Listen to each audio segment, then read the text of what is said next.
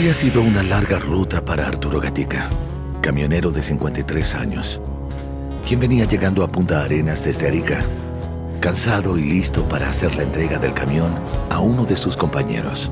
Este era quien debía llevar otra carga de vuelta a la hermosa ciudad del norte.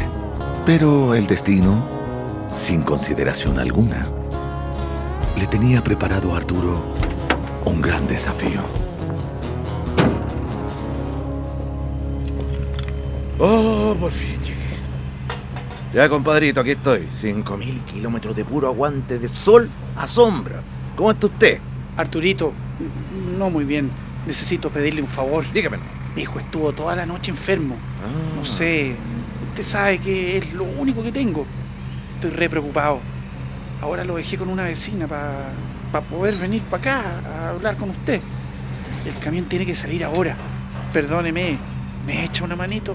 Amigazo, la familia es lo primero, a mí ni me diga. Vaya a estar con su hijo nomás, que yo me encomiendo a la Virgencita y estamos todos ok. Gracias, compadre. Vaya tranquilo. Que Diosito le ponga un ángel. Original de Móvil Dalbac. Historias de ruta. Inspiradas en hechos reales. Mi gran compañero.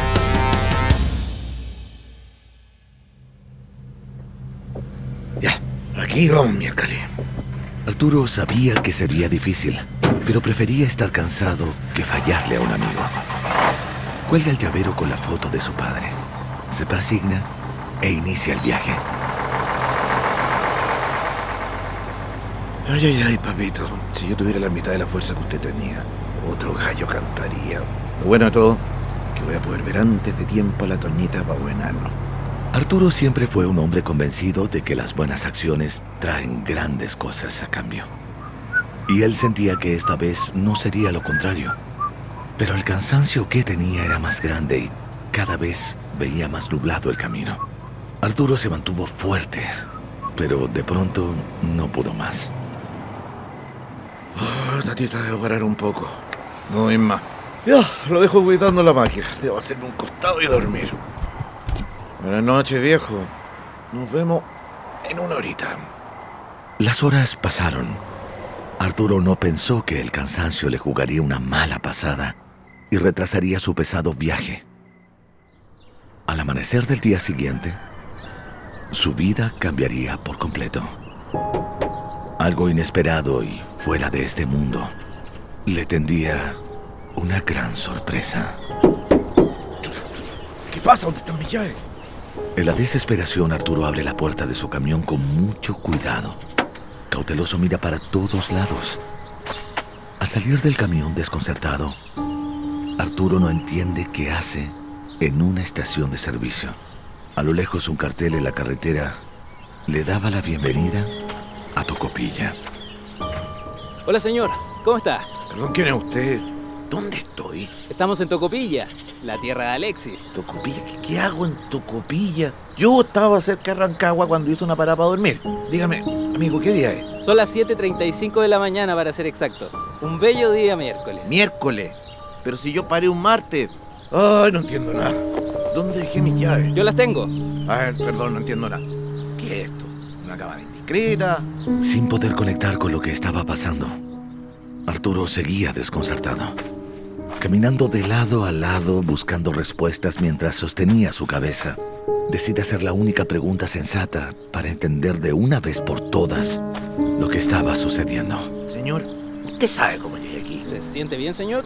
Por supuesto que sé cómo llegó acá. Le cuento. Tu compañero estacionó el camión tipín Ya. 4.20 de la mañana. Ah, sí, me sí. llamó a lo lejos. Al Ya. principio dudé, pero tenía buena pinta. Poco raro, debo decirle, ¿ah? De hecho, me llamó la atención su forma de vestir. po. Muy retro, diría yo, ¿ah? Se pidió unas buenas marraquetas con huevo y cuando terminó de comer, antes de irse, me entregó la llave. A ver, espere. Yo no venía con nadie. Este viaje lo emprendí solo porque mi compañero tuvo que quedarse en Punta Arena. ¿Me está asustando, señor? Oiga, ¿y, y en qué se fue? Eso me llamó mucho más la atención. O cualquiera tiene ese camión en estos tiempos. po. Un DAF del 50, 50. lleno de tronco, perfectamente apilado. No sabía que todavía existían esos camiones, ¿ah? Una joyita. Arturo reconoció inmediatamente la descripción de ese camión.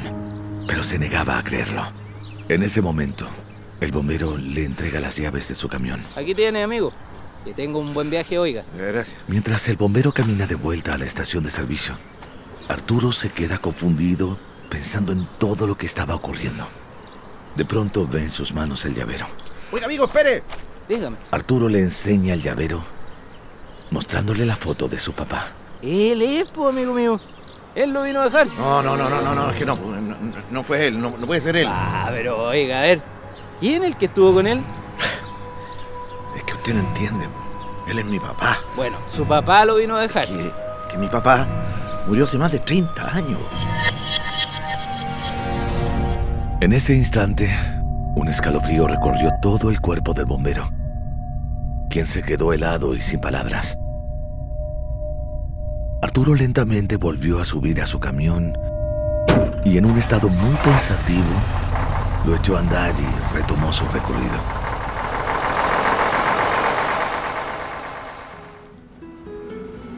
Al llegar al terminal de camiones, después de recorrer nuevamente 3.500 kilómetros, lo primero que hizo Arturo fue acordarse de su amigo y dar aviso de que ya estaba nuevamente de vuelta en su ciudad natal.